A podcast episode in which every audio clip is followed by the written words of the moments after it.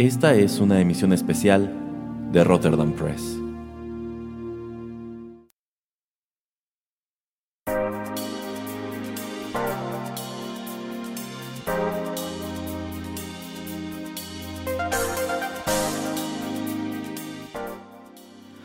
Hola amigos, ¿qué tal? Qué gusto saludarlos una vez más a través de los micrófonos de Rotterdam Press y darles la bienvenida a una emisión especial del podcast. Nuestra primera emisión especial del año, una emisión especial que yo hice para nuestro amigo el señor Juanito Pereira que ya se ríe nervioso en estos micrófonos. ¿Cómo está señor Pereira? Me la aplicó, maldita sea. Bueno, si no me falla la memoria, señor Pereira, la última vez usted me la aplicó a mí, así que eventualmente tenía que desquitarme.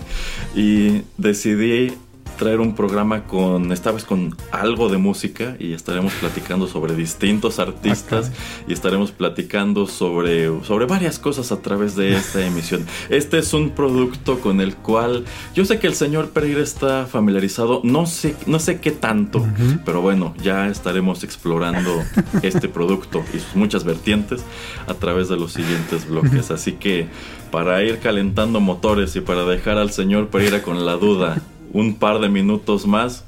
Vamos con música y ya regresamos con la información.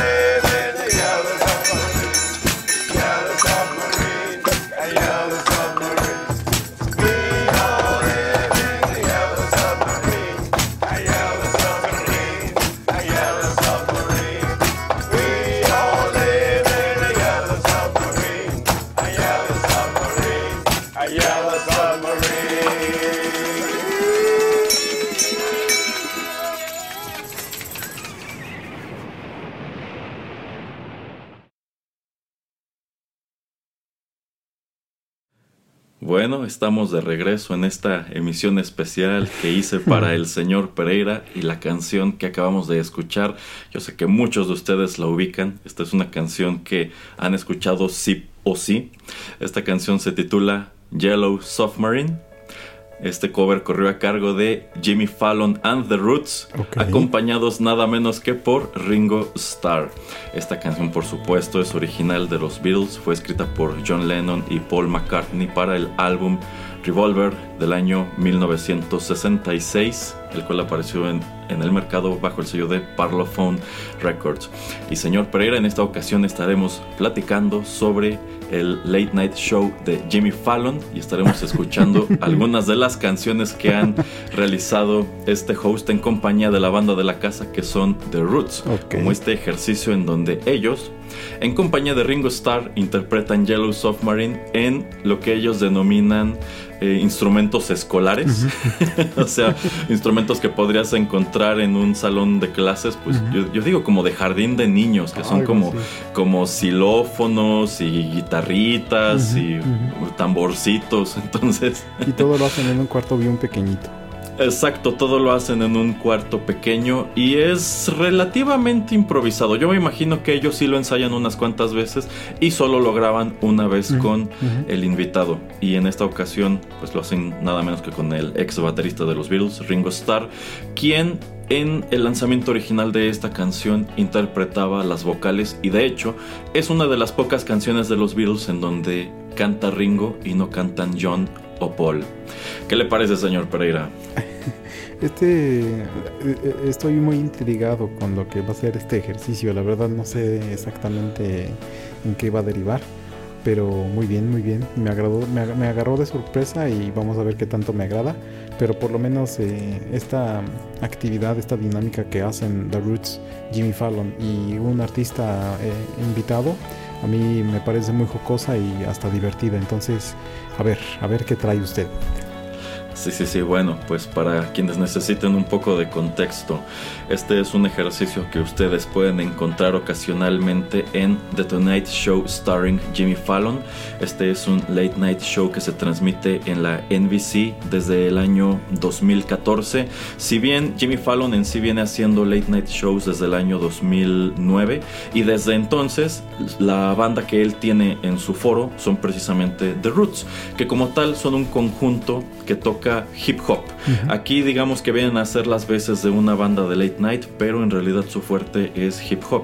Sin embargo, bueno, pues Jimmy Fallon, más allá de estar al frente de este tipo de programas, también ha incursionado como actor y también ha tratado de incursionar como músico. Si bien ni como actor ni como músico tuvo mucha fortuna, le ha ido mucho mejor o ha sido un poco más estable precisamente en programas como este. Pero en vista de que él nunca ha quitado el dedo del renglón de la música, bueno, pues en algún momento se le ocurrió que era un buen ejercicio llevar a cabo dinámicas como esta, en donde él, en compañía de la banda de la casa, agarran a una estrella invitada y se ponen a interpretar una de sus canciones en instrumentos muy improvisados. Aquí son instrumentos infantiles, también pueden ser instrumentos caseros. En algunos casos sí están utilizando como tal sus instrumentos pues ordinarios, ¿no? Pero pues es interesante porque tiene mucho este valor como de como de improvisación, ¿no? Como escuchar una versión distinta que algo que tú, de algo que tú ya conoces eh, muy bien. Y decidí que comenzáramos este ejercicio con eh, Yellow Submarine en vista de que el señor Pereira y yo hemos ido dos veces al show de Ringo Starr and His All Star Band. que pues la verdad a mí me pareció igual un ejercicio muy interesante, sobre todo si tomamos en cuenta que de los Beatles, pues el, menos llamativo, o quizá el que tú podrías pensar era el menos talentoso de ellos, era precisamente Ringo. Eh, a ver, señor Pereira, platíquenos cómo es esta cuestión de Ringo Starr and His All Star Band. Eh, bueno, si no mal recuerdo, pues es un show que monta Ringo Starr y esto el término de All Star Band se lo da porque pues muchos de los artistas o todos los artistas que él invita pues pertenecían a bandas también famosas entre los 60s, 70s, 80s y también empiezan a veces a tocar melodías de, estos mismos artistas. Eh, uno va al concierto y eh, tocan entre 15 y 20 melodías y obviamente pues eh, el par 2, 3 que crea eh, Ringo Starr para los Beatles, pues obviamente están ahí de cajón. Eh, y bueno, pues no sé qué tanto más quieres profundizar, pero me gusta el show, se me hace algo eh, muy, muy, muy chido. y obviamente es como más para la nostalgia y pues recordar mucha música que por lo menos nosotros cuando íbamos creciendo, eh, nuestros papás tenían en la radio o lo ponían en, en, en el, en, este, en un estéreo con cassette o con eh, discos de vinil. Em, y bueno, pues sí, es más o menos así como va ese show. Efectivamente. Eh, digo que me parece un ejercicio interesante por todo esto que comenta el señor Pereira, de que a pesar de que la banda lleva el nombre de Ringo Starr, si somos honestos, Ringo Starr no está en el escenario una gran parte del concierto y en lo que respecta al repertorio de los Beatles, tú solamente escuchas dos o tres canciones que son las que me imagino Paul McCartney le da permiso de tocar sin, sin pagar derechos.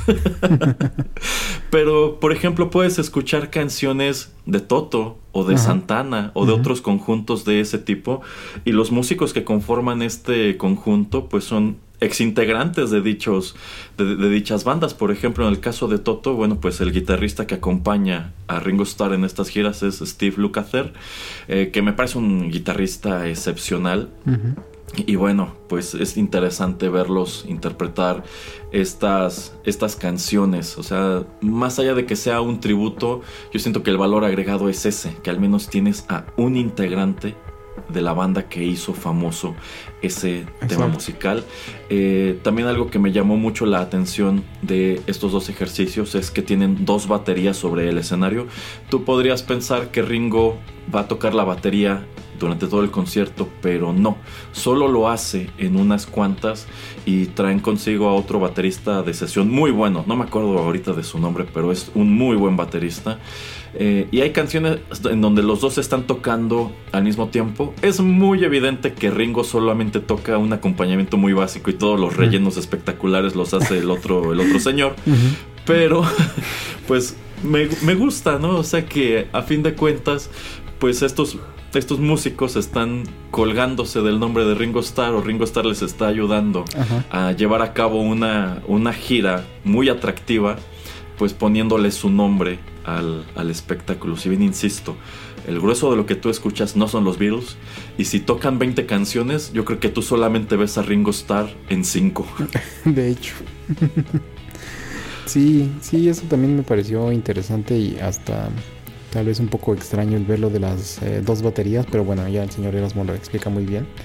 Eh, y obviamente pues Ringo Starr no es conocido por ser un gran cantante. Entonces obviamente tenemos que ponerlo en algún lado mientras otra gente brilla.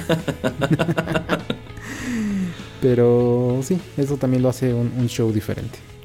Sí, sí, muy, muy padre. Pero bueno, traemos más música, así que vamos a escucharla, señor Pereira. Muy bien.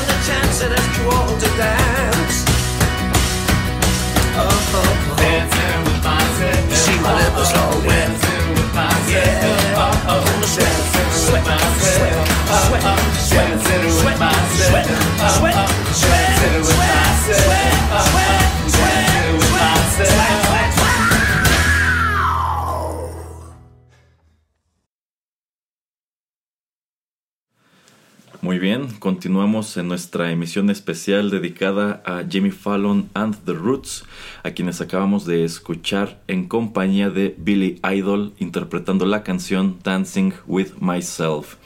Ahora aquí es muy importante señalar, la gran mayoría de ustedes conoce esta canción pues interpretada por este intérprete, por Billy Idol, pero en realidad eh, esa versión que ustedes han escuchado de Dancing with Myself es una regrabación que él realiza, pues este tema era interpretado originalmente por su banda Generation X. Aparece en el año de 1981 en el álbum Kiss Me Deathly, el cual será el mercado bajo el sello de Chrysalis. Y es precisamente la falta de éxito de este álbum lo que lleva a que Generation X se separe y Billy Idol comience carrera en solitario y de ese modo se convierte en una estrella muy importante durante los años 80, durante una parte de los 90 y bueno, el señor sigue activo. Eh, es muy evidente al momento de escuchar esta interpretación que también es realizada con instrumentos medio improvisados, que bueno, de entrada quien empieza a cantar es Jimmy Fallon. Ya a partir del segundo verso se incorpora Billy Idol a la letra, pero bueno, este señor ha llevado una vida adjetivemos la turbulenta. Entonces el, señor ya no puede cantar como hacía en los años 80, pero bueno, eso no se juzga. Está, es, es muy padre que puedan pues tener a una leyenda como él en su programa y pues nos regalen este interesantísimo cover. ¿Cómo ve, señor Pereira? Sí, muy interesante y nuevamente pues este tipo de eh, melodía y la manera en que tratan de hacer los covers me, me, gusta mucho y de hecho no ni sabía que o no me acordaba que Billy Idol había sido parte de una de una banda no entonces eso también les puede decir que tanto pues conozco mucho del señor o de música de él. Eh, sí, sí, yo creo que esa, esa faceta inicial de Billy Idol como el frontman de Generation X es algo muy desconocido. Quizá gente en Inglaterra se acuerde porque fueron un acto en sumo local, pero es precisamente cuando él saca su, su primer debut como solista, que de hecho el primer sencillo fue precisamente Dancing with Myself, que se convierte en una estrella super viable y bueno, de allí ha ido sacando bastantes cosas. A mí, me parece un intérprete muy interesante en general y también algo que me agrada es que a lo largo de su discografía y también a lo largo de sus giras ha tenido pues bandas conformadas por músicos, algunos músicos de estudio, algunos músicos medio famosones, pero eso sí, de altísimo nivel. Eh, pero bueno, en lo que respecta al show de Jimmy Fallon y a Jimmy Fallon como tal, eh, ¿usted qué tan fan es de este programa, señor Pereira?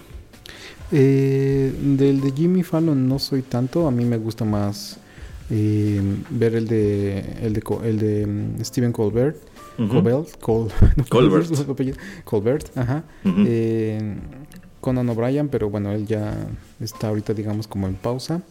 Eh, Jimmy Kimmel y hasta un poquito más, bueno, y también el de James Corden y también el de Daily Show con Trevor Noah. O sea, todos estos programas no es que los vea todo, eh, simplemente lo bueno es que pues en lugares como afuera de Estados Unidos, no sé si en Estados Unidos, pero por lo menos afuera de Estados Unidos como pues son programas que tal vez no son tan famosos o que les generen demasiado dinero, eh, pues casi la mayoría, la mayoría de los videos y de los episodios están en, YouTube.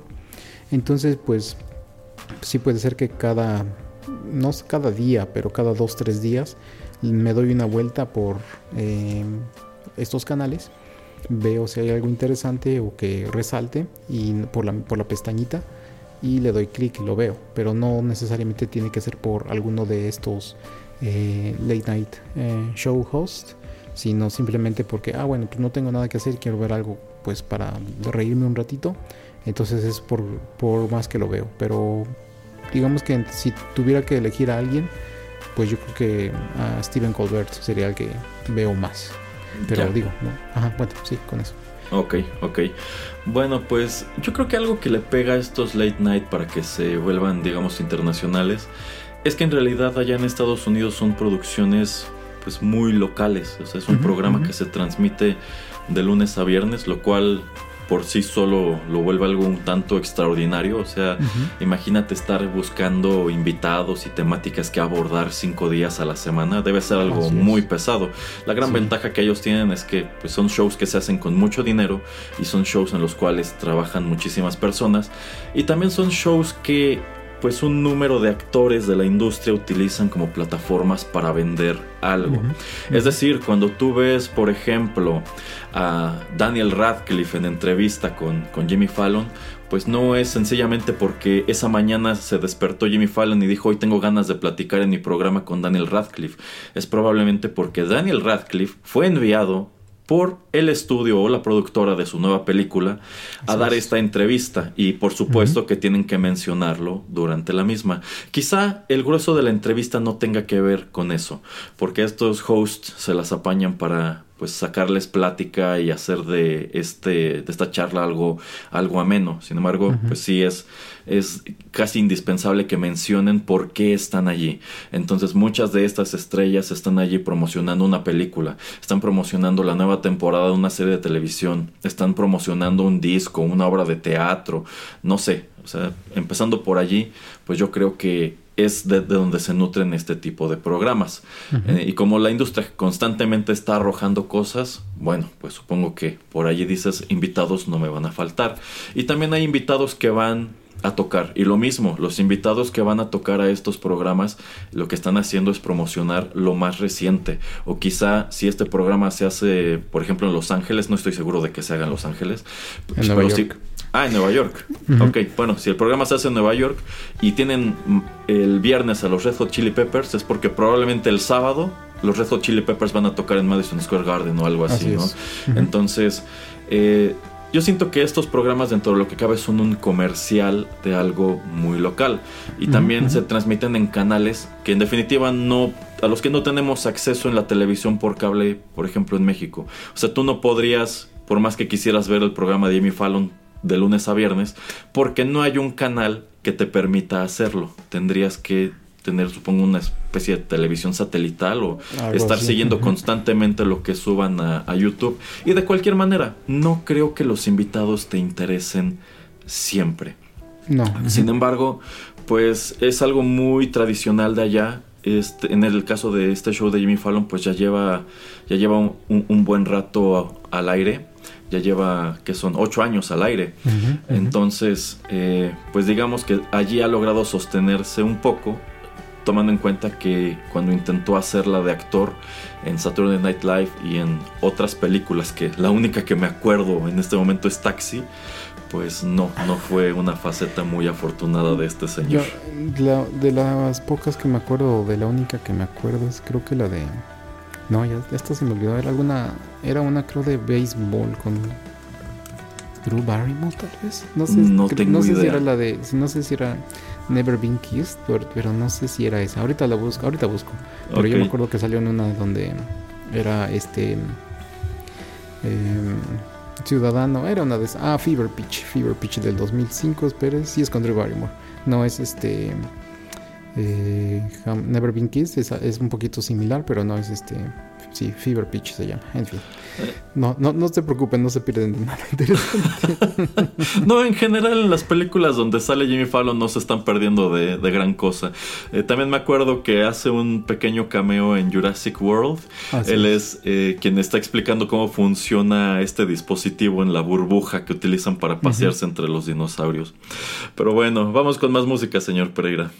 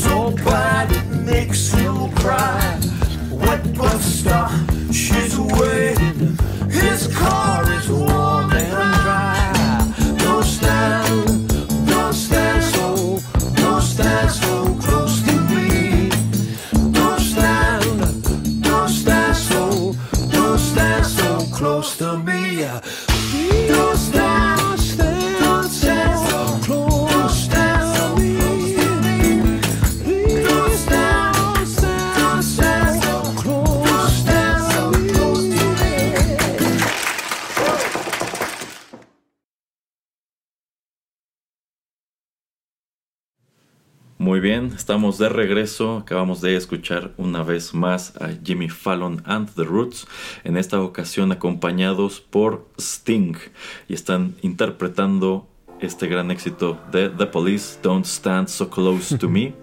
Esto viene incluido originalmente en el álbum de 1980, Senyata Mondata, que salió al mercado bajo el sello AM. Y bueno, en esta canción, a diferencia de lo que vimos antes, bueno, pues no están todos reunidos en una habitación interpretando esto, sino que durante el año 2020 y también parte del 21, este programa se estuvo realizando, por así decirlo, de manera re- remota, digamos que se estuvo realizando en casa. Entonces, esta canción, digamos que cada uno de los músicos está tocando frente a su webcam y bueno, supongo que debe haber algún trabajo de edición para que no se escuche tan disparejo. Sí. Pero bueno, eh, mientras que en las anteriores todos están, por ejemplo, con Ringo Starr metidos en un cuarto, aquí cada quien está en su casa. Y bueno, Sting está tocando la guitarra y los otros músicos están tocando esta variedad de instrumentos que ya escucharon. Eh, señor Pereira, quería preguntarle, ¿qué tan fan es usted de Sting? Eh, de Sting no tanto porque no tengo muchos eh, álbums eh, de él. Más bien, no, creo que no tengo ni uno. Tal vez ten- creo que tengo uno de, de, de los grandes éxitos. Y ¿El de Fields of Gold? No me acuerdo si es ese, pero me acuerdo que la mitad de las canciones son de The Police y la otra mitad son eh, sencillos De de, él. Sting. Ujú. Ajá. Eh, lo que sí es que al- en- como hace 10 años tuve la oportunidad de ir a un concierto de The Police. No sé si habré- habrá sido el último tour, porque pues eh, no sé qué tanto eh, sepa Erasmo o, o que yo me acuerde, pero pues sí termina mal esa banda. En algún punto se dejan de hablar y ya después como que se reconcilian un par de veces. Eh, y ese sí es, es uno de los mejores conciertos a los que he ido porque eh, The Police pues son tres, o sea, son tres músicos. Y lo que sucede ahí es que cuando fui al concierto, lo único que había era la batería, el bajo y la guitarra principal. Y entonces, y- pero un conciertazo, o sea, porque no necesitaban más, más este, instrumentos y tampoco necesitaban como parafernalia ni fuegos pirotécnicos, na- nada, o sea, era algo, un set y todo así como, pues, muy simple si lo queremos ver de esa manera, pero muy, muy chido, la verdad, a mí me, me gustó mucho. Eh, si en algún momento se vuelven a reunir y tienen ustedes la oportunidad, les recomiendo mucho ir a, uno de esos conciertos o si pueden encontrar uno en DVD o en línea, véanlo. A mí me, parece muy interesante. Y hasta ahí. O sea, de Sting yo sé que a veces salen programas así también en sketches o en entrevistas. Pero que yo sea muy fanático de su música. Él como pues simplemente cantate en solitario no, no tanto. Eh, ya, ya. Bueno, debo decir que yo tampoco soy muy fan de Sting. Eh, tengo entendido que sus conciertos son algo padrísimo y alguna vez tuve la curiosidad de asistir a uno de ellos, alguna vez que lo trajeron a la Ciudad de México. Y si no fui fue porque los precios de los boletos estaban descabellados.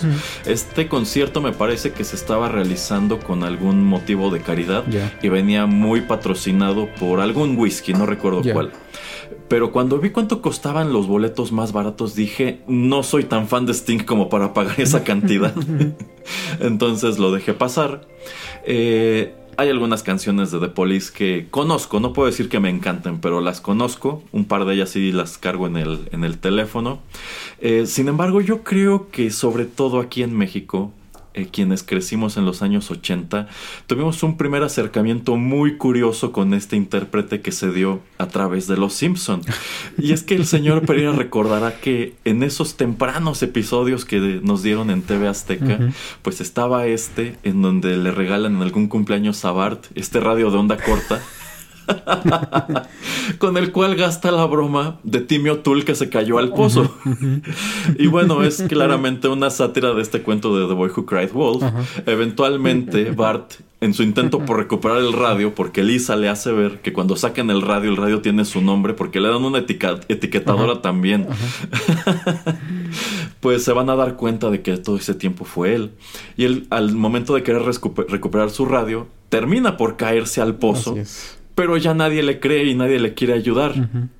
Sin embargo, eh, cuando eventualmente esto trasciende y que le hacen también su propia canción tipo We Are the World, bueno, pues uno de los intérpretes que se reúne en Springfield para grabar esa canción y más adelante para sacar a Bart del pozo es precisamente Sting.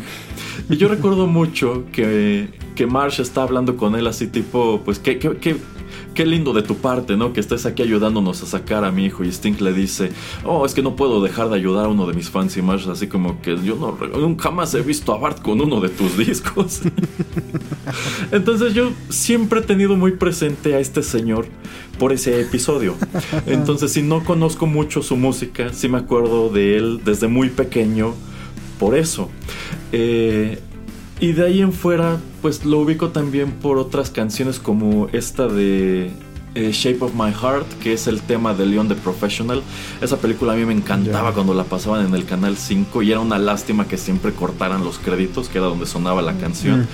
Pero también me acuerdo mucho de él por eso, porque me encantaba Leon the Professional y él cantaba ese tema al final de la película.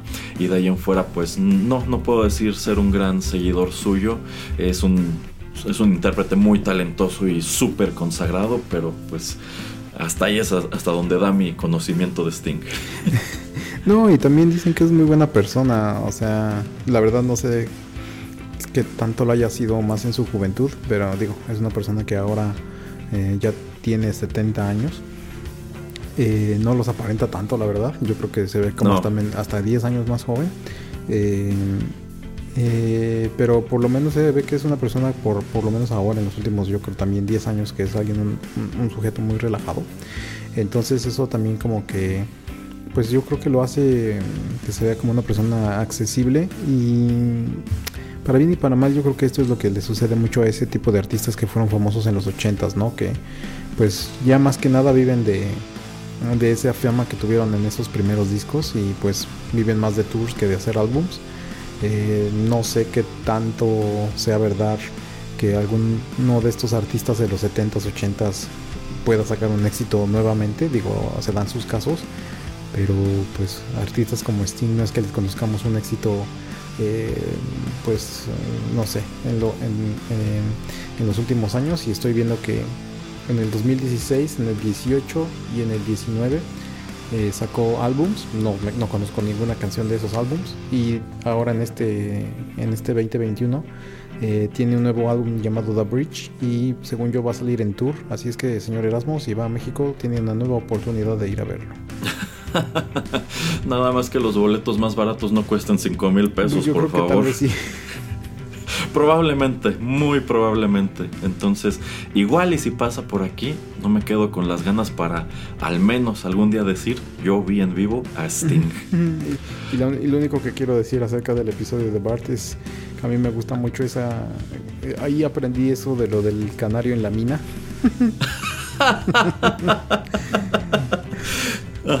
y de cómo muere el canario y, todos se salen del hoyo y llevan, con el doctor Hibbert y este canario murió de muerte natural todos al hoyo así todos fuera del hoyo cuando está muerto y todos de regreso al hoyo así me, me, gusta mucho ese capítulo también. Eh, también me gusta mucho estos planes ridículos este que están presentando para sacar al niño cuando no saben qué es Bart cuando todavía es Timmy O'Toole que uno de ellos es que un señor este va a mandar un halcón a que lo saque que el halcón se llama Atila. Y el halcón, este, en cuanto le quitan su capucha, vuela. Y ya no regresa y el señor creo que ya no volverá. y también como al final eh, pues este decide no es que necesitamos hacer algo para que nadie vuelva a caer a este pozo y lo único que hacen es colocar el jardinero Willy coloca un anuncio que dice cuidado. Pozo y ya eso es todo. Un, gran, gran, gran episodio. Ya, otro día nos sentamos de nuevo a platicar sobre los Simpsons, señor Pereira. Por ahora, a lo que nos compete.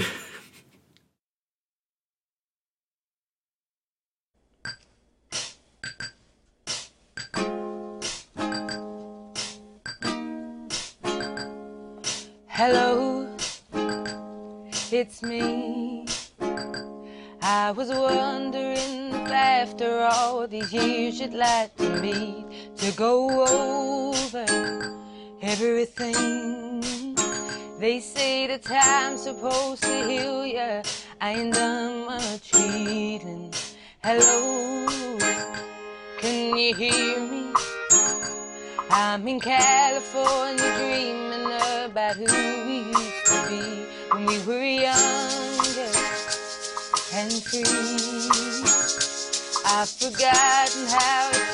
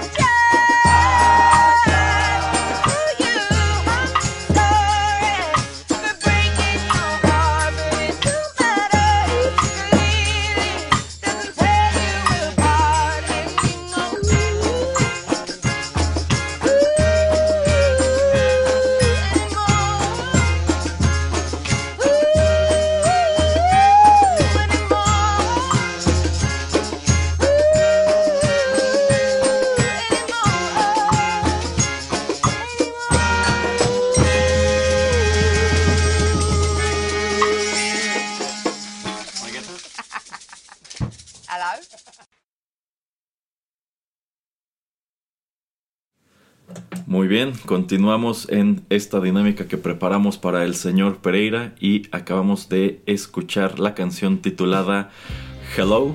Esta es una canción original de Adele, aparece en su álbum 25 del año 2015, publicado bajo el sello XL y precisamente es Adele quien acompaña a Jimmy Fallon and The Roots en este cover igual muy improvisado. Aquí de nuevo ya estaban grabando en el estudio, aquí no hizo falta que grabara cada quien en su casa. Y algo que creo que es muy importante señalar es que esta chica Adele es sobre todo pues muy celebrada por su rango vocal. Y yo pienso que tomando en cuenta que en esta grabación está sentada rodeada de pues un grupo de músicos con instrumentos muy escandalosos es increíble cómo se las apaña para que su voz sobresalga por encima de todos ellos así que pues no me gustan mucho sus canciones pero he de reconocer que es una muy buena intérprete Sí, sí. em, yo creo que también la gente que está haciendo estos, el, el, em, ¿cómo se llama? El mezclador de sonidos o la persona, el técnico de, el técnico de audio? audio ajá ser, debe tener mucho trabajo en esas sesiones porque, como ya lo comentas, ¿no? El, el tratar de mantener bien nivelados estos instrumentos y que resalte la voz del artista, pues ser un trabajo bastante arduo. Sí, sí, y más si tomamos en cuenta que, por ejemplo, este músico que está tocando estos tamborcitos pues no es como una batería que la, o sea, supongo que sí lo puedes afinar dentro de lo que cabe, pero no es como esta batería que puedes colocarle sus micrófonos a cada, a cada tambor, a cada platillo y modular, ¿no? Sino que aquí pues, suena como un golpe y es, es como se va a escuchar, ¿no? Entonces sí, sí debe ser un poco complicado. Insisto, yo me imagino que deben ensayar unas cuantas veces, ya nada más cuando llega el artista al programa, hacen la toma final y pues, tienen la fortuna de que en la mayoría de los casos esto funcione. Eh, bueno, re- regresando al tema del show de Jimmy Fallon, eh, el señor Pereira me comentaba fuera del aire que uno de los aspectos que más le gusta de este programa pues no son tanto las entrevistas sino los sketches, ¿así es señor Pereira? Sí, efectivamente siento que mm, debido a pues su experiencia y tiempo que él tuvo en Saturday Night Live, yo creo que él se ha vuelto un- un- una persona que pues tiene muy buenas ideas en cuanto a, al hacer sketches.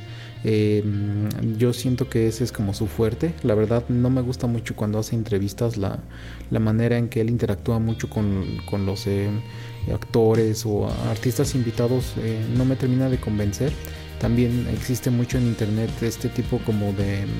eh, pues a veces memes o a veces comentarios ya muy recurrentes de que ponen a Jimmy Fallon riéndose de cualquier cosita que dice el artista invitado y que pues no necesitaba o no requería o no era algo chistoso, sino como que él nada más mete ahí la, la risa toda forzada.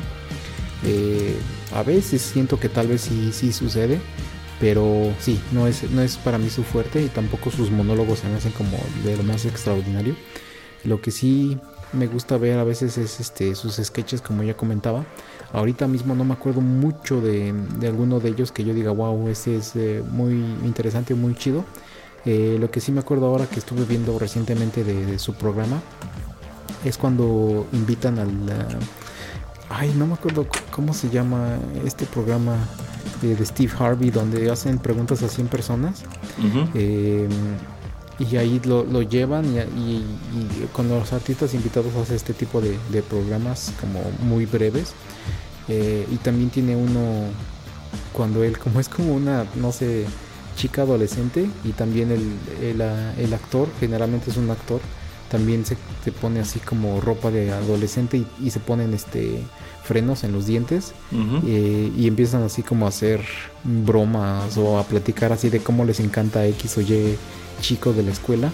Y eso también es una de esas cosas que me acuerdo pero te digo ahorita mismo no, no recuerdo muchísimo así de wow este se me hizo un sketch súper especial pero te eh, es lo que siento que es más su fuerte de, de este programa de, de Jimmy Fallon Eh, me parece que es también en el programa de Jimmy Fallon en donde hacen esta dinámica en donde reúnen a Will Ferrell y a Chad Smith de los Mm, Red Hot Chili Peppers y los ponen a tocar la batería y pues Así más que nada el chiste es que se parecen muchísimo. Entonces los dos salen vestidos idéntico y los ponen eh, en un kit de batería. Obviamente Will. Ferrell no está tocando la batería no, no sé cómo le hayan hecho allí eh, pero pues se me hace muy chistoso porque efectivamente estos dos hombres son parecidísimos, o sea, los pones juntos con la misma ropa y de pronto sí es un poco difícil distinguir quién es quién, ¿no?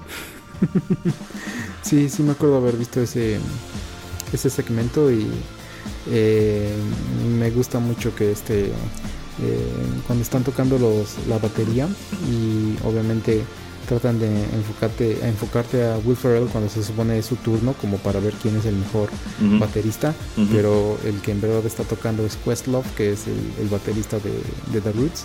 Entonces sí es un segmento muy, muy chistoso que, que sí me gustó mucho que, que, pues lo, lo hicieran que, que, que lo, que lo trajeran a la vida, ¿no? Por haber juntado estos dos personajes. Eh, sí, otra dinámica que me parece increíble de este programa, bueno, pues son esta, estos ejercicios que, ha llevado a cabo Jimmy Fallon con Paul Roth, en donde recrean videos musicales. Eh, de hecho, pues se hizo ligeramente viral este en donde los dos hacen el video de You Spin Me Round de Dead or. Alive.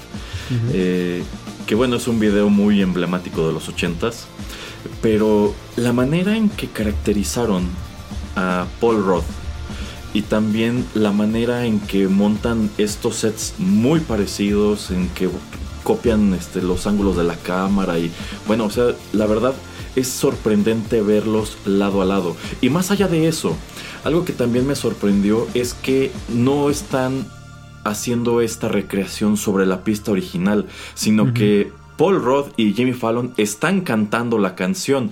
Y bueno, sí se escucha un poco diferente a la versión original, pero pues tampoco se escucha mal. Entonces, a mí me pareció un ejercicio interesantísimo. Creo que Paul Roth este, se las apañó para imitar este muy padre todas las gesticulaciones de, de este cantante Pete Burns.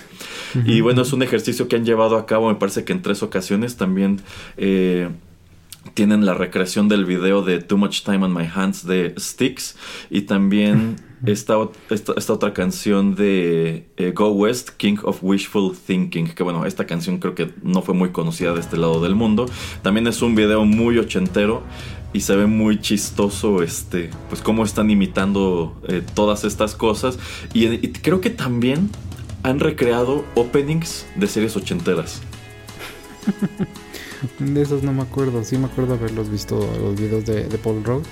Eh, que si nuestros escuchas pues no los han visto, la verdad sí deberían de, de verlos. Y no sé si es en el mismo de Jimmy Fallon, pero por lo menos existen videos donde hacen la comparación o donde te ponen los dos videos eh, uno al lado del otro, cuadro por cuadro, y sí están súper parecidísimos. Eh. Algo que también me, me estoy acordando ahora que también me gusta mucho de, eh, de este show y uno de los sketches que también me gustan es que, bueno, obviamente muchos de estos hosts de late night shows pues tienen como eh, a un invitado especial, a un artista que es como su mejor amigo. No sé si en vida real uh, o si nada más lo hagan con fines de show. Pero por lo menos Jimmy Fallon es muy, muy amigo de, de Justin Timberlake. Entonces muchos de los sketches que hace con Justin Timberlake hace- se me hacen muy chistosos. Y uno de estos recurrentes, que- recurrentes que hacen es cuando eh, están como en un campamento de estos de como tipo Boy Scouts o de estos campamentos de verano y están ellos dormidos en un mismo cuarto. Eh, y bueno, o sea, empiezan a platicar historias o empiezan a cantar y luego siempre llega como el supervisor a decir que se callen y ya apaguen las luces, etcétera. Entonces también todo ese tipo de sketches cuando los realiza con Justin Timberlake a mí también me causan mucha gracia. Ya, e- esos no los ubico gran cosa. O sea, sí sé que al parecer Justin Timberlake es muy amigo de Jimmy Fallon y que ha estado varias veces en su programa, pero no ubico mucho esos sketches que comenta el señor Pereira. Pero bueno, vamos con más música y continuamos la charla.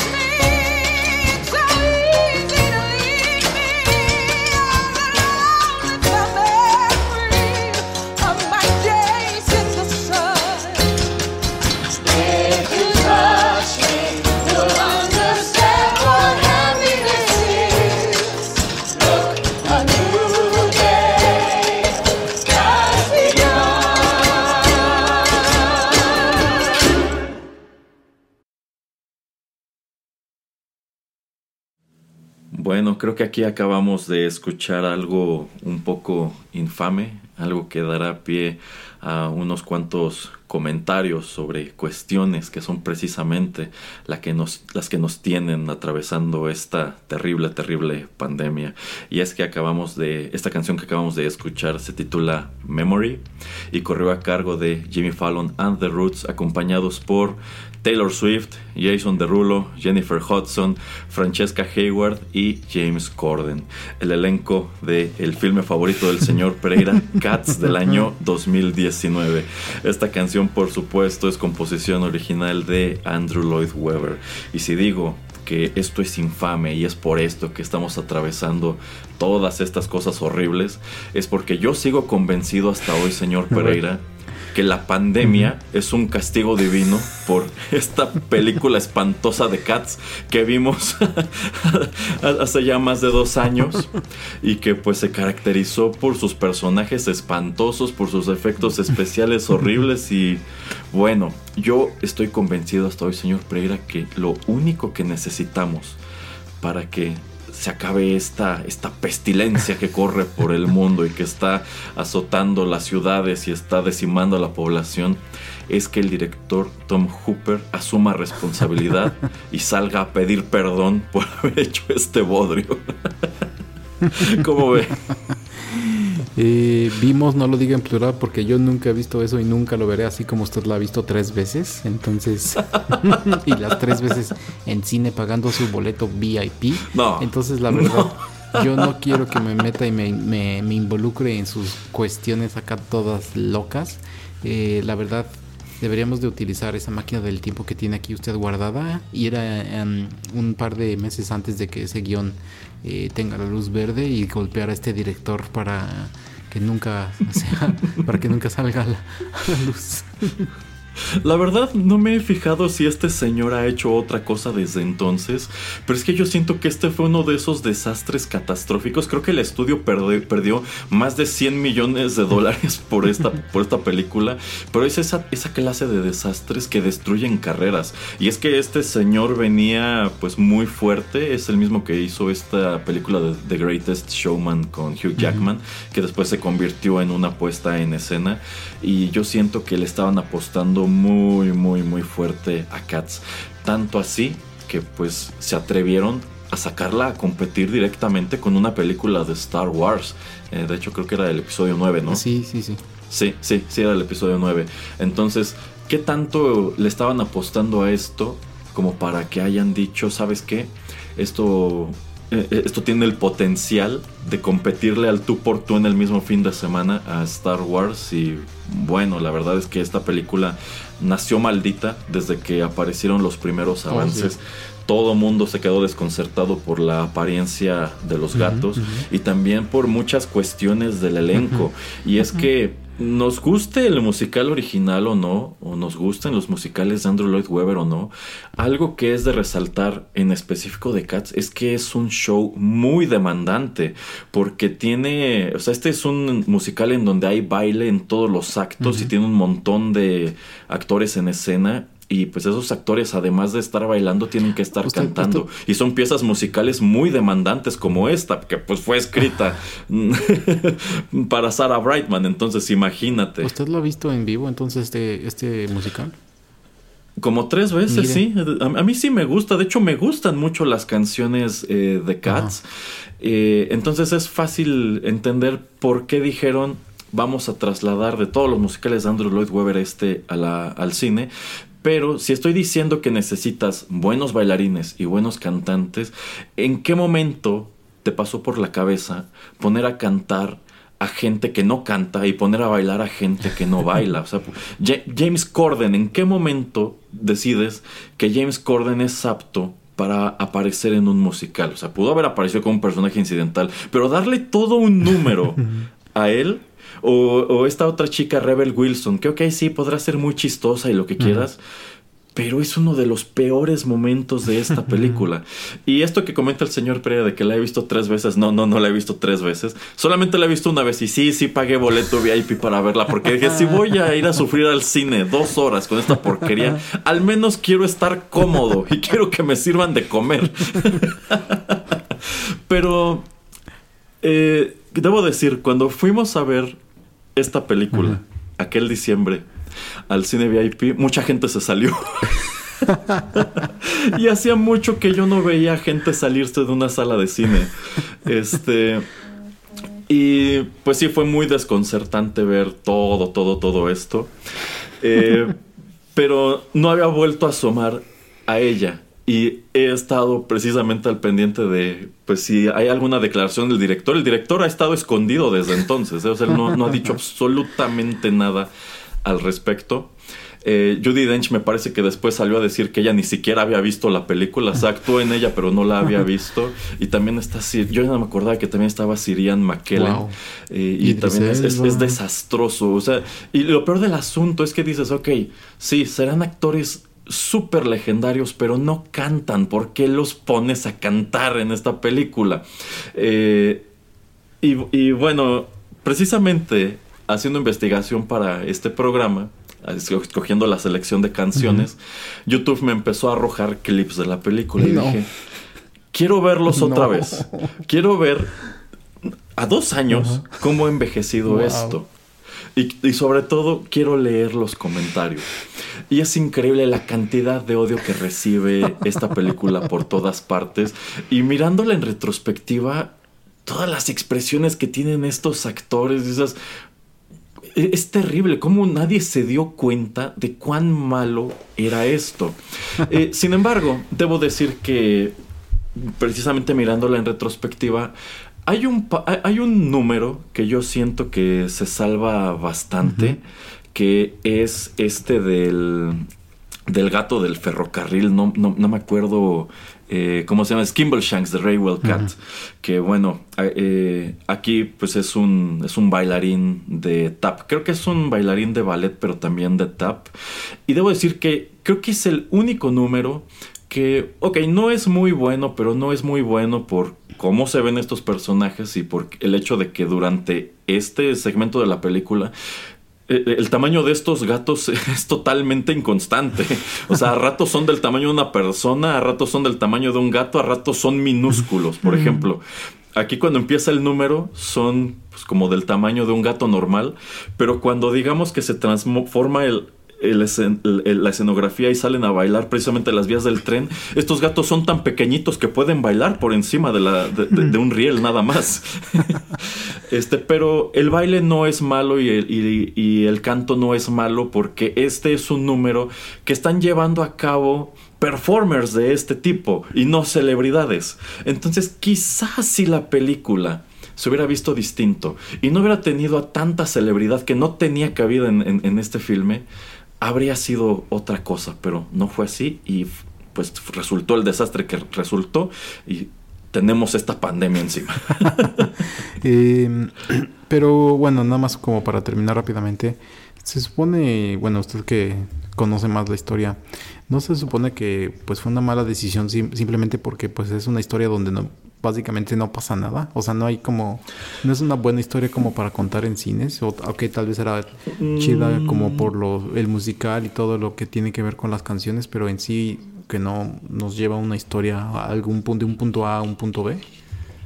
Mm, Pues hay una historia muy vaga detrás del musical que es esta cuestión de, pues que son estos gatos que se reúnen una vez al año y digamos que uno de estos gatos va a ser el elegido para irse al cielo y está esta cuestión de esta otra gata Grisabela que es como pues la, la, la pestada que no quieren en el grupo. Y también tienen a este otro villano que es eh, Macavity que aquí es interpretado espantoso por Idris Elba. Este, pero es una historia muy, muy vaga, porque a fin de cuentas este musical está inspirado en un, en un poemario que trata de gatos. Estos gatos que tú ves en el musical, cada gato tiene su poema en el libro y en algunos casos la letra de las canciones es son los mismos versos del poema. Sin embargo, pues no, aquí no hay una gran historia. Y yo siento que el formato de cine le roba totalmente la espectacularidad que puedan tener los números de baile. ¿Por qué? Porque tú cuando vas a ver esto a un teatro, tú estás sentado en una butaca viendo esto. Tienes todo el tiempo una panorámica del escenario, ves a todos los actores. En el momento en que esta película tiene a 20 actores en escena, pero la cámara solo está enfocando a uno o dos, y está cambiando constantemente de ángulo, cuán espectacular lo hagan los demás no importa, porque tú no puedes apreciarlo. Y si esta chica, la protagonista, es una excelente bailarina y puede hacer unos splits deslumbrantes y saltar altísimo, de nuevo, es algo que se pierde por completo. La única manera que tienes de transmitir esa misma sensación es que tú dejaras la cámara fija en un punto y permitieras que los bailarines hicieran su trabajo. Pero como en el cine eso no es muy viable, pues tienes que estar cambiando de ángulos y digamos que sin proponértelo terminas por matar por completo la acción. Entonces, esta película fue una mala decisión sobre una mala decisión sobre una mala decisión sobre otra mala decisión. Ahora sí que podríamos estarnos aquí sentados una hora diciendo todo lo que está mal con esta película, pero no tiene caso. Eso sí, quiero una vez más hacer un llamado al señor Tom Hooper a que pida perdón por esto y termine con la pandemia. Muy bien. Y, ah, y eso sí, yo quiero que el señor Pereira vea No, Cats. no. Quiero que se ponga a hacer su tarea, se ponga a verla y ya hagamos nuestra emisión de Juanito y las películas al respecto. Porque también tengo esta otra teoría. A lo mejor la pandemia no se acaba porque el señor Pereira no ha visto Cats. Pero bueno, estaban tan convencidos que esto sería genial que les, le mandan aparte del elenco a Jimmy Fallon a su programa y desde aquí esta interpretación es un desastre. Pero bueno, vamos con nuestra siguiente y última canción, señor Pereira.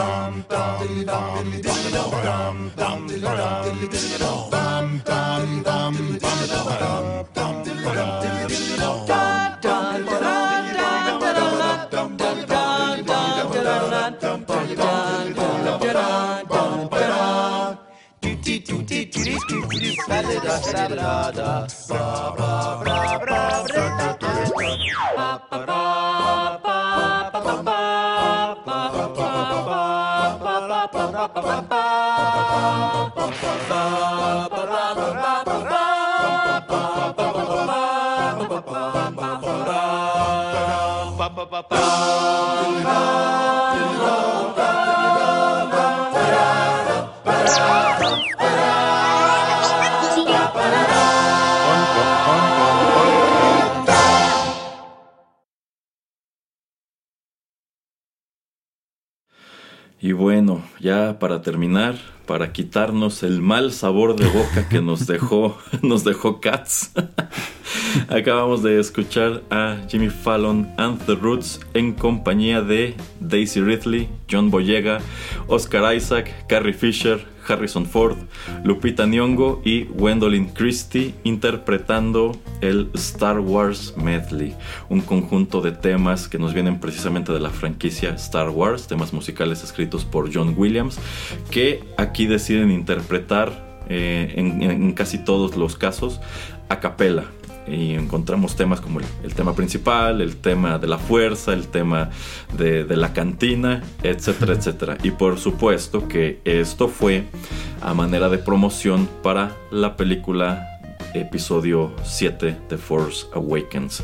Le mandan precisamente a Jimmy Fallon a pues este puñado de, de actores que aparecieron en esa cinta a que cantaran con él lo que acabamos de presentarles. ¿Cómo ves, señor Pereira?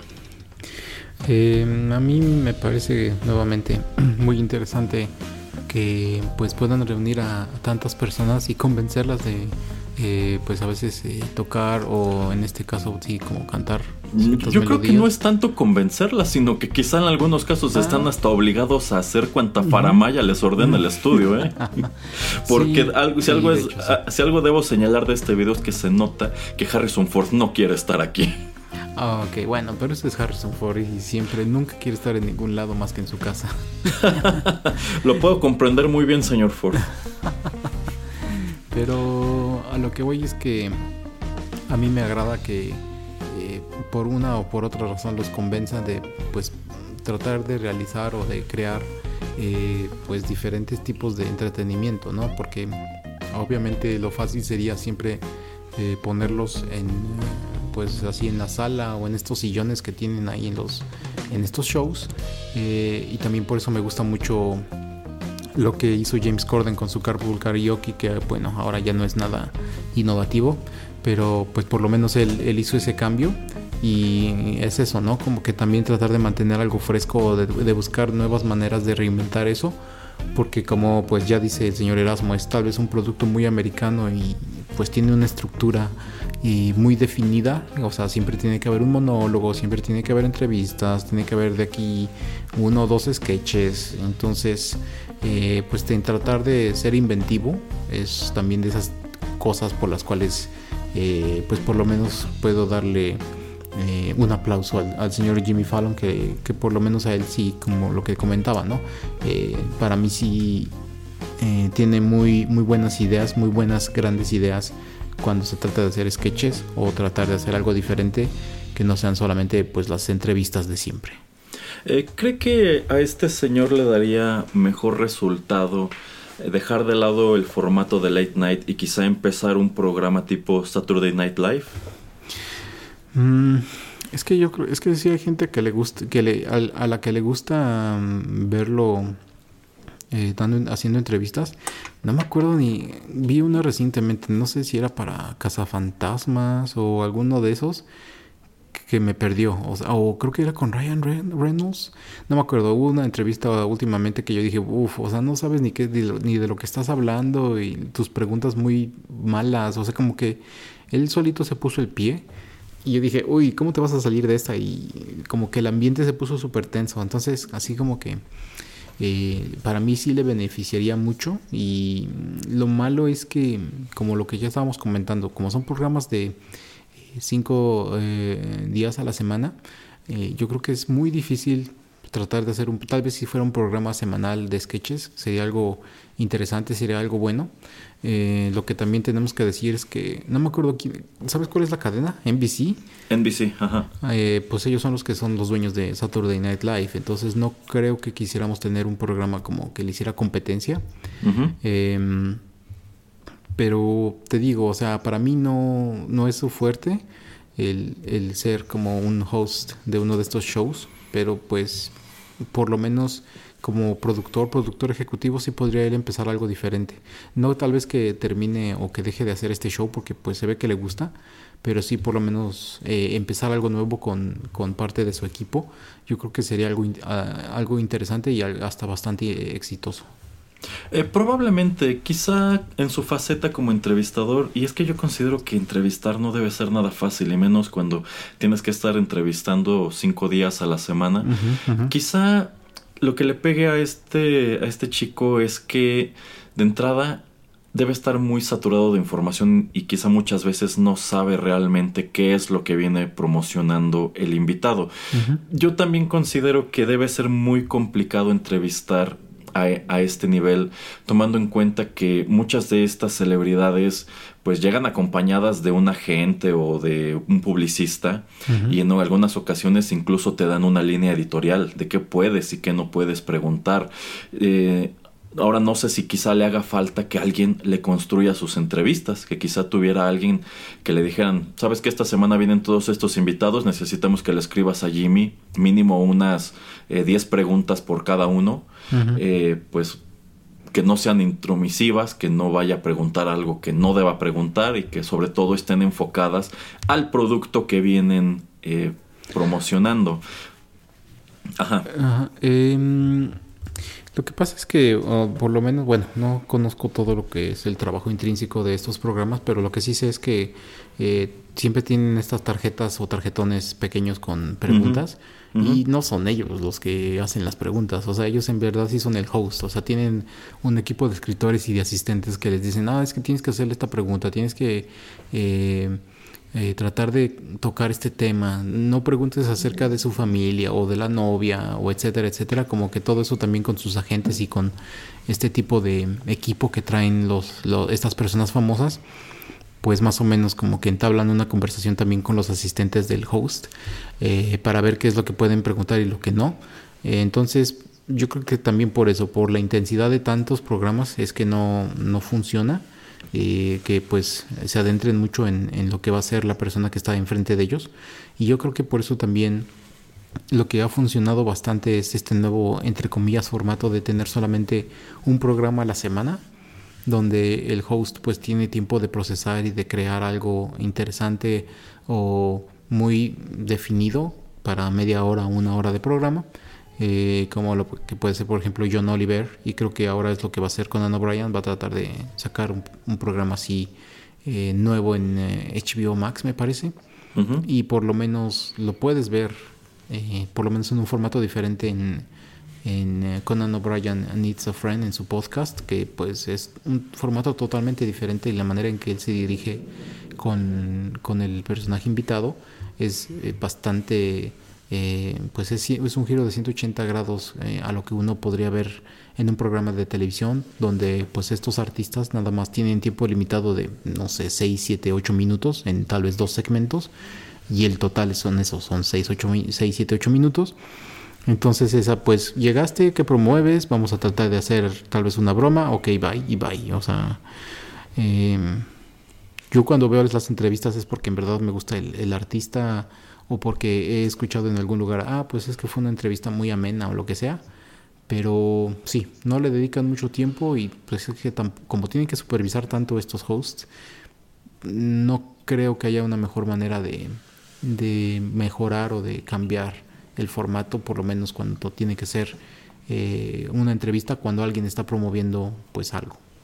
Eh, sí, también creo que un gran problema es que pues estas celebridades no es la única entrevista que están dando. O sea, Así si es. están en el late night de Jimmy Fallon es porque a lo largo de esa semana estuvieron haciendo prensa en otros lugares y probablemente son personas que ya vienen muy desgastadas, que ya les han preguntado muchas veces la misma cosa, que ya están eh, fastidiadas y que probablemente también tienes el problema de que quizá tú tenías pensado preguntar unas cosas, pero resulta que ese mismo día, en la mañana en el radio, ya se las preguntaron. Así es. Entonces, pues tienes que estar innovando. Probablemente muchas de estas celebridades no quisieran estar allí, los, los están obligando y pues eso te dificulta a ti hacerles plática, ¿no? O sea, por más que él se esmere en hacerlos reír y hacer alguna broma, probablemente muchas de estas bromas no son nada bienvenidas.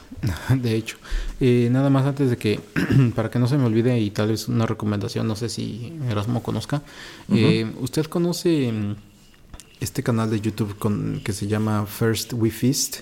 eh, que hace un programa adentro de, de ese canal que se llama Hot Ones, que son este mm, alitas, creo que son alitas de pollo, y les ponen salsa. eh, y tienen a un invitado em, bueno, a uno de estos artistas que lo mismo, ¿no? El, el formato es, tienes eh, pequeñas alitas de pollo enfrente de ti, 10 alitas, y cada una de ellas tiene una salsa más picante, pero sí, empieza a subir incrementalmente. Al, al rato le mando el, el- el link, pero por lo menos lo que me gusta mucho de, de ese formato es que mm, el host eh, está, está muy preparado y las preguntas son súper raras, o no raras en el mal sentido, sino son cosas que tú nunca esperarías escuchar en una entrevista normal o de estas de late night y hasta los mismos artistas, cantantes, actores se sorprenden así de wow, o sea, me estás preguntando esto, o sea, que una pregunta a veces profunda o a veces así de eh, pues, ¿qué consejo le darías a alguien que empezó trabajando como tú, no sé, en esta fábrica de cajas y que luego saltaste a la, la, la? Así de, wow, ¿cómo supiste eso? O sea, como que hacen bien su investigación en, en ese programa y a mí me gusta mucho. Y pues obviamente la manera en que, en que tienen que responder, eh, pues es afectada por todo esto Por que el están picante. Ajá, por lo que están consumiendo. Entonces las reacciones son muy interesantes y yo creo que también por eso deben a veces como que tener un cierto sentido como, no tal vez ahora de pánico, pero yo creo que sí se tienen que estar preocupando un poquito estos shows tradicionales de la tele, porque existen nuevas eh, modalidades donde pues uno puede conocer más a, a uno de los artistas que le gusta. eh, simplemente siguiendo este programa. Y uno de los últimos eh, videos que vi, porque duran casi, casi como media hora, fue a Tom Holland, que pues la última porque estaba pues promoviendo la película de Spider-Man. Y sí, o sea, las reacciones cada vez que estaba comiendo una alita, eh, muy, muy chistosas, la verdad. Eh, suena ligeramente parecido a este programa que hacía, o no sé si aún haga Isaac Galafinakis, de Bet- Between, Two Between Two Ferns. Ferns, ujú.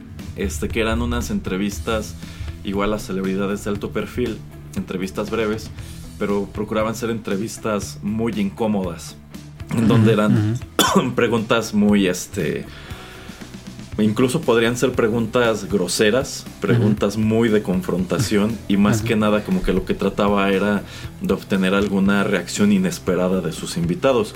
Yo recuerdo que en algún momento se hizo ligeramente viral una entrevista que le hizo a Barack Obama, creo que aún era presidente, eh, y de pronto es un poco difícil discernir eh, qué tan real es esto, ¿no? O sea, qué tanto se pusieron de acuerdo para que él hiciera esta pregunta y el invitado reaccionara de este modo, y qué tanto es una reacción genu- genuina, qué tanto agarraron con la guardia baja a esta persona y se enojó o se sorprendió, etcétera, etcétera. Entonces, sí, me parece muy interesante cómo el Internet constantemente parece estar elaborando nuevos formatos de entrevista.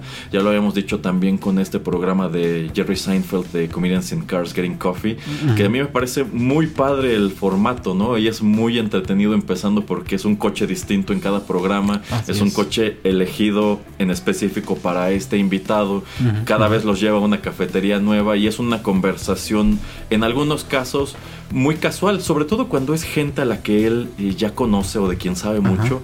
Son- es una conversación muy casual en donde incluso pareciera que ni siquiera están siguiendo un guion, sino que estás viendo genuinamente a dos personas que salen a tomar café y se ponen a platicar. Y probablemente no vas a aprender nada de esa entrevista, pero estás viendo una interacción muy genuina que te permite asomar a cuál es la personalidad de este individuo que tú ves en la tele. A lo mejor en realidad no es para nada como tú te imaginas que es en su día a día, o a lo mejor y sí. Entonces, m- otro show igual muy interesante. Sí, sí, exactamente. O eh, ahora que... Ay, se me fue el nombre. En fin. Sí, bueno, y algunos de ellos también se van a, a Netflix como para seguir sus, sus programas y nada más eh, los tienen ahí en... eh, pues a la semana o así. Eh, esos también, me, bueno, no a la semana, sino que hacen, hacen sus corridas como de 8 episodios por, por temporada. Pero sí, o sea, ese es el tipo de... eh, Letterman, Letterman es el que hace esos programas. Mm. Eh, también pues es muy diferente porque lo hacían enfrente de audiencias, tal vez de auditorios de universidades y traía a, a- pues a ciertos personajes. También creo que uno de esos fue a Barack Obama, ya que dejó de, no sé si seguía siendo presidente, pero eh, a mí me gusta eso, ¿no? Que los formatos están cambiando y lo único que tengo malas noticias para el señor Erasmo es que el señor Seinfeld ya confirmó que ya, hasta ahí llegó Comedians in Cars Getting Coffee. Ay, qué triste. Sí, así es A que mí sí no, me gustaba. No habrá más temporadas, lo siento. Mm, Bueno, pues no tendremos más opción, señor Pereira, que nosotros continuar con su ejercicio y retomar esta dinámica que seguro usted recuerda muy bien de Pereira sin Cars Getting Así Coffee. es. Así que otro día lo voy a, voy a rentar un coche de lujo para invitarlo a que nos tomemos un café. Como ve. Hágalo, hágalo, hágalo. Muy bien, bueno, pues con eso estamos llegando al final de esta emisión especial que le preparé al señor Pereira a propósito de Jimmy Fallon and the Roots. Espero que le haya gustado el ejercicio, Sí, así sí. como así como espero que le haya gustado también a los escuchas si disfrutaron de esta emisión. No dejen de compartirla y señor Pereira, recuérdeles en dónde pueden encontrarnos. Eh, si tienen eh, algún teléfono Android o Apple, en cualquier aplicación de podcast ahí nos pueden encontrar. También estamos en Spotify, Tuning Radio, en soundcloud.com. En cualquiera de esos lugares nos pueden dejar un comentario y bueno, pues tratamos de revisarlos y tratar de contestarles. Y bueno, si se suscriben, pues en sus teléfonos móviles, todos los nuevos episodios que nosotros sacamos, pues automáticamente estarán ahí apareciendo en su teléfono para que no se pierdan nada de las nuevas cosas que tenemos en este nuevo año para ustedes. Correctísimo, así que si no hay más que, ag- que agregar, los saludan a través de los micrófonos de Rotterdam Press el señor Juanito Pereira y Erasmo, y ya lo saben, aquí los estamos esperando con nuevos contenidos. Hasta la próxima.